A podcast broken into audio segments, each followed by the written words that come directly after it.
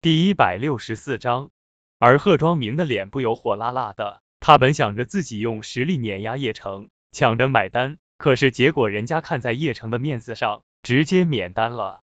这特么不是赤裸裸的抽他贺庄明的脸吗？叶城，怎么回事啊？柳昭晴惊讶的望着叶城，低声的问道：“我也不知道，兴许是弄错了吧？”叶城也摇了摇头，他确定知道他身份的人不可能出现在这里，当下说道：“原来是弄错了啊！我就说嘛。”凭什么一个退伍军人，人家给你免单？你以为你多大面子啊？贺庄明不由讥笑的说道，其他的人也不由得笑起来了，一脸嘲讽的望着叶城。这柳昭晴有些不舒服了，这又不是叶城的错啊。而就在这个时候，突然一个年轻的声音传来了：“小神医，小神医，你们吃好饭了啊？小红，我之前怎么交代你的？等凤凰厅结账的时候。”一定要通知我。这声音落下之后，众人都朝着那边望去，就看到了一个身穿大堂经理服装的青年人，急忙跑了过来，满脸的恭敬。叶城立刻就恍然大悟了，这大堂经理他的确是认识，就是那天叶城第一次去宝芝堂上班，一对年轻夫妇抱着小孩治病的。小神医，你好，我是这家酒店的大堂经理，我叫徐涛。上次的事情，多亏你了啊。徐涛一脸恭敬的说道：“举手之劳。对了，后来你们去医院，医生怎么说的？”叶城微笑的问道。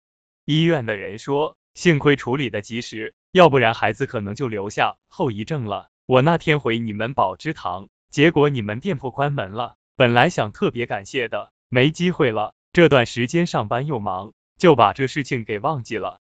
徐涛微笑的说道：“没事就好，没事就好。”叶城微笑的说道：“他那天出手之后，就确定那小孩没事情了。毕竟他可是被华夏军部奉为医神的军少啊。只是他为了让那对夫妻放心，才让他们去医院重新检查一遍的。刚才我在楼上看到你，本来想道谢的，看到你们是私人聚会，就没敢打扰。就想着结账的时候，你肯定是要出来的，我正好当面感谢你。”徐涛微笑的说道：“哪里？”这是我的职责，叶城微笑的说道。贺庄明听到对话，顿时就明白怎么回事了。他没有想到叶城还会医术，这让他有点憋屈。而柳昭晴自然知道叶城那天救人的事情，毕竟徐小飞都把事情经过说出来了。小叶啊，你还会医术啊？不错，不错。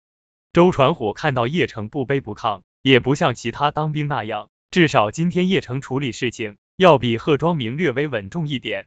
当然，如果让他在贺庄明跟叶城之中选择一个，他还是首选贺庄明。毕竟海归派加上自己开公司创业，怎么都比退伍军人强。哪怕叶城会医术，充其量也就是一个医生而已。